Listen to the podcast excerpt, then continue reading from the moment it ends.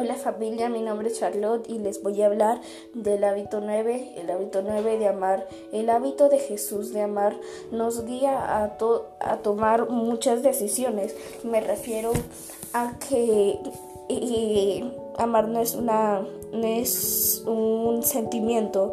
Me refiero a que amar Amar es una decisión que tomas. Decides amar a una persona, la amas.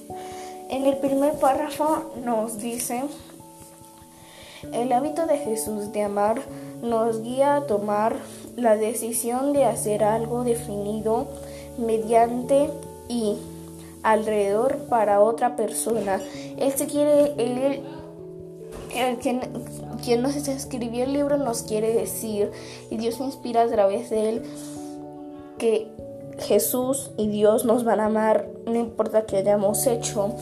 Y yo, yo, yo me decidí arriesgar dos veces y mi favorita fue cuando Samuel estaba hospitalizado, que, que eh, se le quemó una vena, entonces tenía que sacarle sangre a alguien entonces me sacaron sangre a mí para hacerme unas pruebas, unas pruebas de sangre para ver si eran compatibles con la de mi hermano.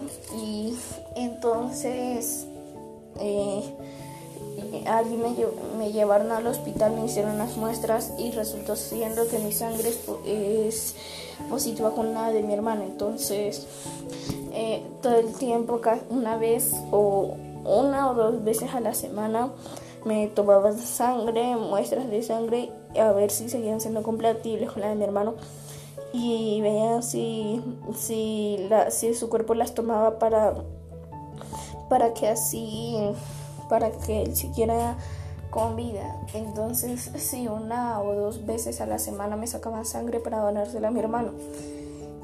Y eso fue lo que hice, me sentí muy mal cuando me sacaban sangre y me empecé a, sentir mareos porque nuestra profesora nos había dicho un día que si nosotros eh, si nosotros tenemos muy poca sangre, si nos andan sacando la sangre todo el tiempo, nos vamos a sentir mareados.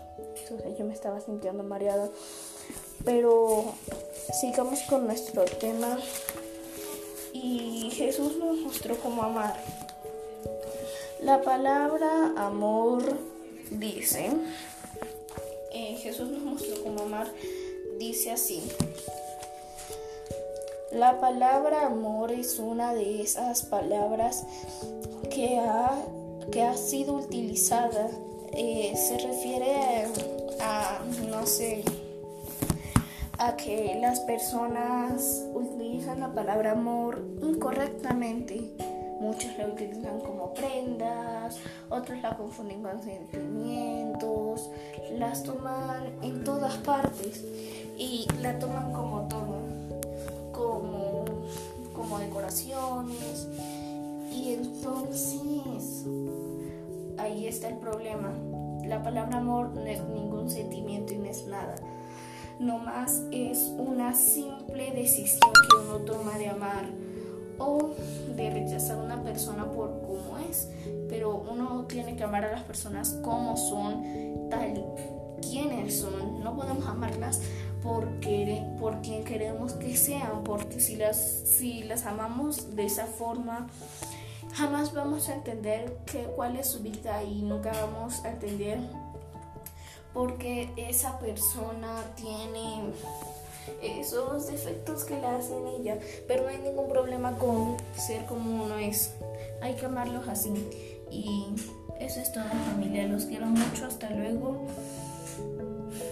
Aleja, por favor, responde a esto.